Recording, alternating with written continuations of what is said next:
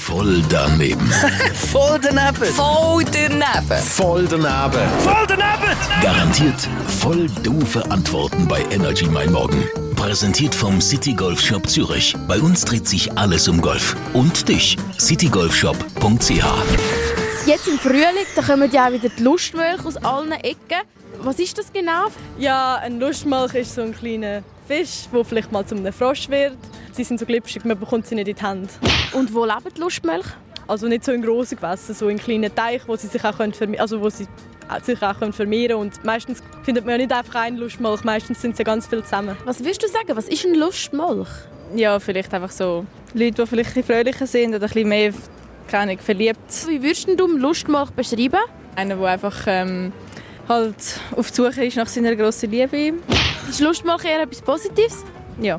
Wieso? Ja, weil man dann vielleicht aufgestellter und fröhlicher ist. Wie findest du den Lustmolch? Ja, ein bisschen eklig einfach, aber es sind jetzt eigentlich keine jetzt so Tiere, die du aus dem Weg gehst. Sie sind, ja, herzig kann man nicht sagen, dafür sind sie schon zu glitschig, aber ich würde sie jetzt nicht so als Haustier nehmen oder so.